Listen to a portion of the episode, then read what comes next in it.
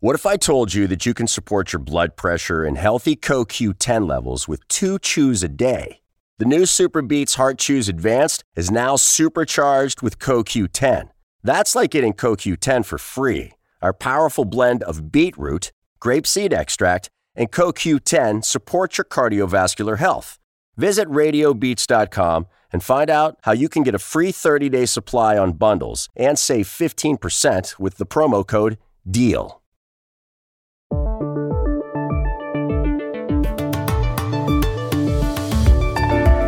Faltan solo dos días para las elecciones presidenciales en Colombia. Se enfrentan el izquierdista Gustavo Petro y el outsider Rodolfo Hernández.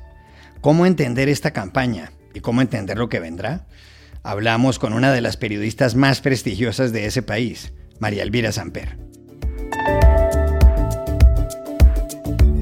En Francia también hay elecciones el domingo, la segunda vuelta de los comicios legislativos. ¿Qué está en juego en un país que hace menos de dos meses reeligió al presidente centrista Emmanuel Macron?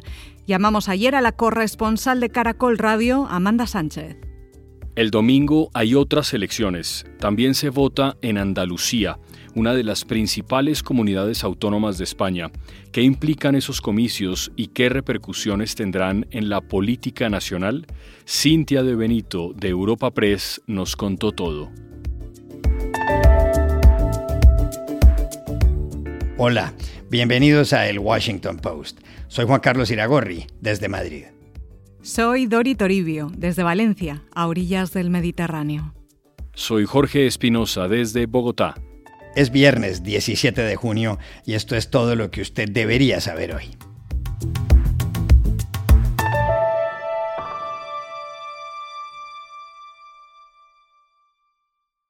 Este domingo los colombianos votarán por el cambio.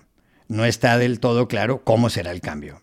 Son dos los candidatos en esta segunda vuelta de las elecciones presidenciales. El exalcalde de Bogotá, Gustavo Petro, y el exalcalde de Bucaramanga, Rodolfo Hernández. Petro tiene 62 años, fue miembro de la guerrilla del M-19 que resultó amnistiada años después. Fue alcalde de Bogotá y su popularidad al dejar el cargo era baja. Históricamente ha sido defensor de Hugo Chávez. En el Senado ha librado valientes batallas contra la corrupción. Hernández es un ingeniero de origen popular que en proyectos inmobiliarios ha construido una fortuna de 100 millones de dólares. Fue alcalde de Bucaramanga y fue suspendido por faltas disciplinarias. Tiene pendiente una investigación por corrupción. Un día dijo admirar a Hitler. Las encuestas dan un empate técnico o una leve ventaja de Petro, que logró el 40% de los votos en la primera vuelta. Hernández quedó ese día sorpresivamente de segundo. Es un absoluto outsider en el mundo de las campañas presidenciales. ¿Cómo ha estado estas últimas horas la actualidad política en Colombia, ese país de 51 millones de habitantes lleno de contrastes? Cuéntenos, Espinosa. Iragorri, las últimas horas han estado muy movidas. El martes, el Tribunal Superior de Bogotá ordenó a los dos candidatos que se pusieran de acuerdo para hacer un debate antes de la segunda vuelta y que se transmitiera por la televisión pública.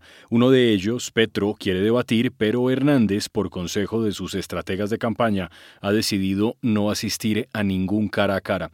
Y ayer, en un hecho que no tiene precedentes, Hernández envió una carta a la campaña rival aceptando debatir pero solo si se cumplían una serie de condiciones, entre ellas que se hiciera en su ciudad, que es Bucaramanga, que Petro pagara el debate y que les dieran cinco minutos para responder cada pregunta. Petro no tardó en responderle a través de una entrevista con la Radio Nacional. No la he leído, pero puede poner las condiciones que se le dé la gana. Yo no tengo ningún problema para asistir a un debate. Ponga el sitio donde quiera. Nosotros vamos a ese debate. Minutos más tarde, a través de un comunicado, Petro añadió, Usted, refiriéndose a Hernández, dice que acepta el debate. No es verdad. Usted se burla del debate, de la justicia, de los medios de comunicación y de los colombianos al querer imponer unas condiciones. Al momento de grabar este podcast, no parece probable que podamos ver ese cara a cara. Falta poco tiempo y solo hay una campaña interesada en organizarlo. De hecho, el jefe de debate de Gustavo Petro, Alfonso Prada, estuvo ayer en la tarde en la sede de la televisión pública, pero los delegados de Rodolfo Hernández nunca llegaron. Al final, Iragorri, en esta semana previa a la segunda vuelta, en lugar de un intercambio de ideas, de propuestas, de argumentos, los colombianos nos limitamos a presenciar este circo mediático. ¿Cómo entender esta campaña y lo que puede venir? Llamamos ayer a Bogotá a una de las mejores periodistas de Colombia, María Elvira Samper, que lleva cubriendo elecciones presidenciales en ese país desde hace 40 años. Me parece que esta campaña, sobre todo después de la primera vuelta con el triunfo inesperado de Rodolfo Hernández sobre Fico Gutiérrez, ha sido una de las más eh, degradadas los protagonistas han sido la guerra sucia, el todo vale y las emociones exaltadas al límite por las redes sociales. Y yo que he cubierto todas las campañas desde la suprapartidista Belisario Betancourt, pasando por la de Ernesto Samper y los dineros calientes, la de, la de Uribe después del fracaso de los diálogos del Caguán, la de Santos y la supuesta traición eh, al Centro Democrático por plantear los diálogos del, por plantear los diálogos con las FARC, me parece que esta ha llegado a unos niveles de degradación y de incertidumbre que yo no había visto. Pero sí me parece que hay una cosa clara y cierta que es la derrota de los partidos y la tecnocracia. En resumen, diré yo que es la derrota del establecimiento. El ingeniero Hernández pateó el tablero, sin duda alguna, y demostró que se puede llegar sin maquinaria, sin recursos, sin partido político, con un mensaje único, el de la no más robadera, no más corrupción y lo más grave aún, que sin programa, un programa que improvisó a las carreras porque no creo que estuviera preparado por el triunfo, pero de todas maneras descolocó a Petro y le, que le tocó cambiar de estrategia. Los resultados del domingo se anticipan muy estrechos y la pregunta es si Petro reconocería una posible derrota. Por otro lado, los dos quieren empezar con mecanismos extraordinarios. Hernández con el de la conmoción interior y Petro con el de la emergencia económica. Ahora, son dos mecanismos que contempla la Constitución, pero en los dos casos no llenan los requisitos. Los dos son populistas, los dos son autoritarios, los dos ponen en jaque la libertad de prensa y los dos interpretan cada uno a su manera los deseos mayoritarios de cambio. Yo creo que estamos pagando el precio por la incapacidad de las élites económicas y políticas de interpretar las necesidades de los ciudadanos, los reclamos de los ciudadanos.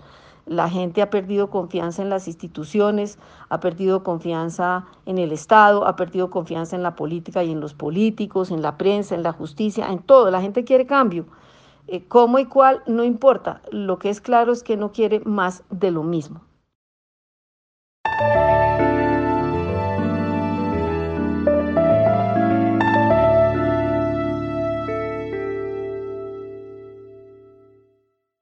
Francia vivirá también este domingo una jornada electoral decisiva. Ese día se celebrará la segunda vuelta de los comicios legislativos. Los ciudadanos escogerán a quienes van a ocupar los 577 escaños de la Asamblea Nacional. Cada escaño se lo disputan los dos candidatos que lograron más votos en cada circunscripción de la primera vuelta del domingo pasado. En esa ocasión, los grupos políticos con mayor respaldo fueron la coalición de centro y la de izquierda. Cada uno de esos grupos obtuvo el 25% del respaldo ciudadano. La coalición centrista, cuyo líder es el presidente Emmanuel Macron, se llama Ensemble la de izquierda, capitaneada por Jean-Luc Mélenchon, se llama Nueva Unión Popular Ecologista y Social, NUPES. La primera ministra, Elisabeth Borne, dijo en las últimas horas que el domingo, frente a los extremos, al votar por la mayoría presidencial, los ciudadanos permitirán que Francia conozca su futuro y sus valores, y concluyó diciendo Viva la República y viva Francia. Dimanche prochain, face aux extrêmes, En votant pour les candidats de la majorité présidentielle, vous permettrez à la France d'être au rendez-vous de son avenir et de ses valeurs. Vive la République et vive la France. En los últimos cinco años, Macron ha contado con el control de la Asamblea Nacional, 358 curules. Ahora quiere otra mayoría absoluta, que se alcanza con 289. Su prioridad es que el Parlamento le apruebe el aumento de la edad de jubilación de los 62 a los 65 años. Jean-Luc Mélenchon también habló dijo que la izquierda nunca ha estado tan cerca del triunfo y que los 25 millones de personas que se abstuvieron el domingo pasado tienen actualmente en sus manos el futuro del país. Je pense que jamais nous n'avons été aussi près de la victoire. Je sais pas si vous avez voté, vous, Monsieur Rudy, au premier tour, mais comme, comme là, il y en a beaucoup qui vont y aller au deuxième. Hein. Donc, c'est les abstentionnistes du premier tour, ils sont quand même 25 millions qui ont la décision pour, euh, pour leur patrie. Si Mélenchon conquista la mayoría absoluta, se convertiría en primer ministro y eso llevaría a Francia a lo que se conoce como cohabitación. La última vez que se produjo fue en 1997, con el socialista Lionel Jospin de primer ministro y el conservador Jacques Chirac de presidente. ¿Qué se juega exactamente Francia este domingo, casi dos meses después de la reelección de Macron? Llamamos ayer a Amanda Sánchez, la corresponsal en París de Caracol Radio. Bueno, lo que se está jugando en estas legislativas es nada más y nada menos que la gobernabilidad del país, porque nuevamente los ciudadanos franceses están demostrando que sí, que le dieron los votos a Macron para que siga en la presidencia, pero con muchas condiciones, con muchos límites que pareciera van a venir precisamente desde la Asamblea. Él mismo ha pedido que salgan a votar, que no se abstengan como ocurrió en la primera vuelta y que le garanticen una mayoría, pero no cualquier mayoría, sino una mayoría sólida absoluta con la que él tenga margen de maniobra, como tuvo en su primer periodo, para realmente llevar a cabo su programa de gobierno sin que se presenten mayores obstáculos.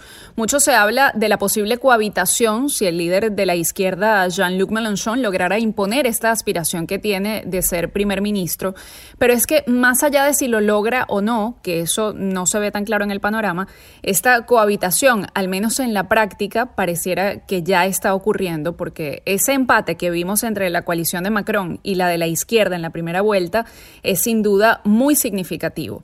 Los ciudadanos están buscando contrapesos políticos que le exijan a Macron los cambios que él prometió para este nuevo quinquenio.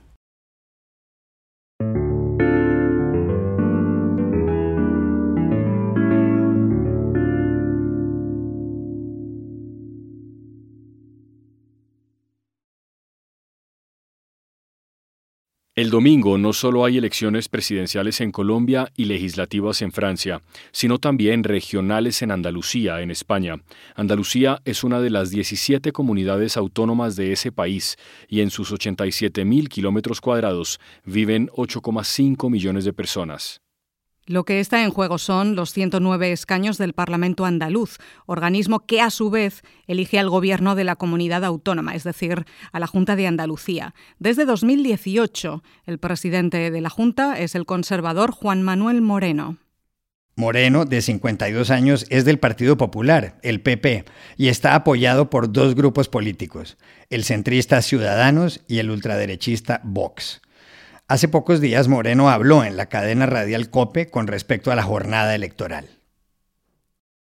Yo siempre quiero recordar que días de playa hay mucho. El verano es muy largo, muy largo pero días, un día para consolidar el cambio político en Andalucía solo hay uno, ¿no? Y yo le pido a, todos que, que, vayan a votar, que no lo piensen, que se vayan a la playa, pero primero voten, que los colegios abren a las nueve y a las nueve y diez ya uno puede haber ejercido su derecho y que nos jugamos no solamente nuestro presente, sino el futuro inmediato en Andalucía y en parte también en España.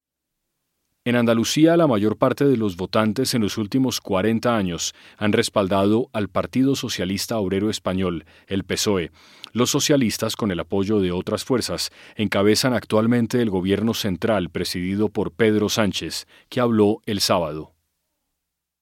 Habrá gente que nos critique, que hemos estado 37 años gobernando en Andalucía y que por tanto no lo hemos hecho todo. Es verdad, no lo hemos hecho todo pero lo mejor que ha pasado a Andalucía lo ha hecho el Partido Socialista Obrero Español de la mano de los andaluces y andaluzas.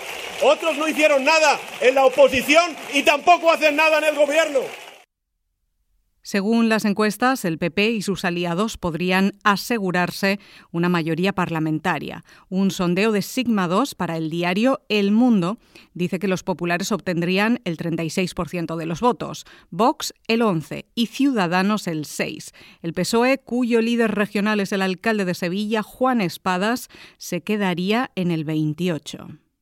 Para nadie es un secreto que estas elecciones regionales son importantes de cara a las generales, esto es, a las del Congreso de los Diputados en Madrid, previstas para el año entrante. Las últimas tuvieron lugar en 2019. ¿Qué implican los comicios en Andalucía y qué efecto podrían tener a escala nacional? Llamamos ayer a la periodista de Europa Press, Cincia de Benito, que estaba cubriendo la campaña y con el calor que está haciendo este verano. Hola Juan Carlos, te cuento desde Jerez de la Frontera, precisamente desde uno de los últimos mítines que vamos a escuchar antes de que abran las urnas. Aquí en Andalucía la cuestión te diría que clave ahora mismo son los posibles pactos del día después. Tenemos claro que las encuestas nos dicen que va a ganar el Partido Popular, que sumará más que toda la izquierda junta.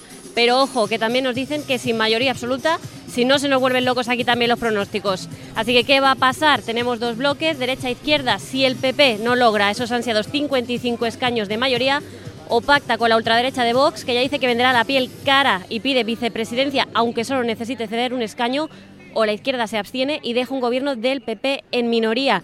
Y todos ellos, PSOE por Andalucía y Adelante Andalucía, nos dicen que eso no va a pasar. Así que o el PP finalmente pacta con Vox, algo que insiste que no quiere hacer, o la izquierda da marcha atrás, o nos vamos a repetición electoral. Veremos qué pasa. Mientras la izquierda insiste todavía en esa épica, la remontada en la última jornada que ya nos queda de campaña pero para muchos sería como ver la Champions que ha ganado esta temporada el Madrid, sería una cosa casi que increíble. Así las cosas, también te cuento, también está mucho en juego en el conjunto de España, porque en Andalucía se va a jugar un partido decisivo para el Partido Popular y es, ¿tienen los conservadores posibilidad de gobernar sin la ultraderecha o son aliados indispensables de ahora en adelante? Así de importante se está viendo, pero cuidado porque también para los socialistas es muy relevante lo que suceda en esta región han gobernado aquí 37 años, Juan Carlos, hasta hace cuatro cuando el PP logró formar gobierno en Andalucía. Mira, en la política española hay un mantra. Quien quiere gobernar el país tiene que contar con Andalucía. Aquí residen el 18% de los habitantes de España, una tierra con una riqueza basada en la agricultura. Sale de aquí el mejor aceite de oliva del mundo y el turismo. Muchas de las personas que visitan el país tienen grandes referencias culturales, provienen de aquí, de Andalucía. Y desde que llegó la democracia, esta tierra había dado su favor al socialismo. Ahora nos dicen las encuestas que hay un giro hacia una mayoría conservadora, que esta última legislatura conservadora puede no haber sido un accidente, sino un precedente. Si esto se confirma, es decir, si el PSOE se descalabra aquí, sería de una magnitud tal que conllevaría una remodelación en el gobierno de España.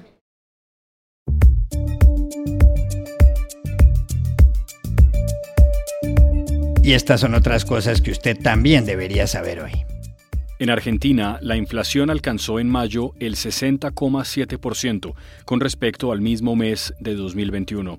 Es la mayor subida en 30 años, según cifras difundidas por el Instituto Nacional de Estadísticas y Censos. Sin embargo, el mes pasado los precios subieron un 5,1% frente a abril, lo que supuso cierta desaceleración frente al 6,7% registrado en marzo. El gobierno de Alberto Fernández advirtió ayer que el incremento de la inflación mundial debido a los efectos de la guerra en Ucrania supone un panorama sombrío para su propio país. El presidente de Francia, Emmanuel Macron, el canciller federal de Alemania, Olaf Scholz, y el primer ministro de Italia, Mario Draghi, viajaron ayer a Kiev para reunirse con el presidente ucraniano, Volodymyr Zelensky, por primera vez desde la invasión rusa. También participó en el encuentro el presidente de Rumanía, Klaus Iohannis. Los visitantes dieron un total respaldo a la entrada inmediata de Ucrania en la Unión Europea y anunciaron que enviarán armas a Kiev.